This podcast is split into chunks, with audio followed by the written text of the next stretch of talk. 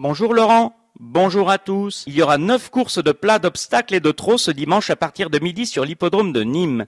Ils seront 15 trotteurs au départ de notre carte et plus et multirégionale. Notre favori, le numéro 4, Cyberespace, devant les numéros 11, 15, 8, 13, 6 et 2. Quant au Quintet Plus, c'est le Grand Prix de Bretagne, première épreuve qualificative au prochain Grand Prix d'Amérique, qui en sera le support à 16h05 sur l'hippodrome de Vincennes. Ils seront 15 en piste.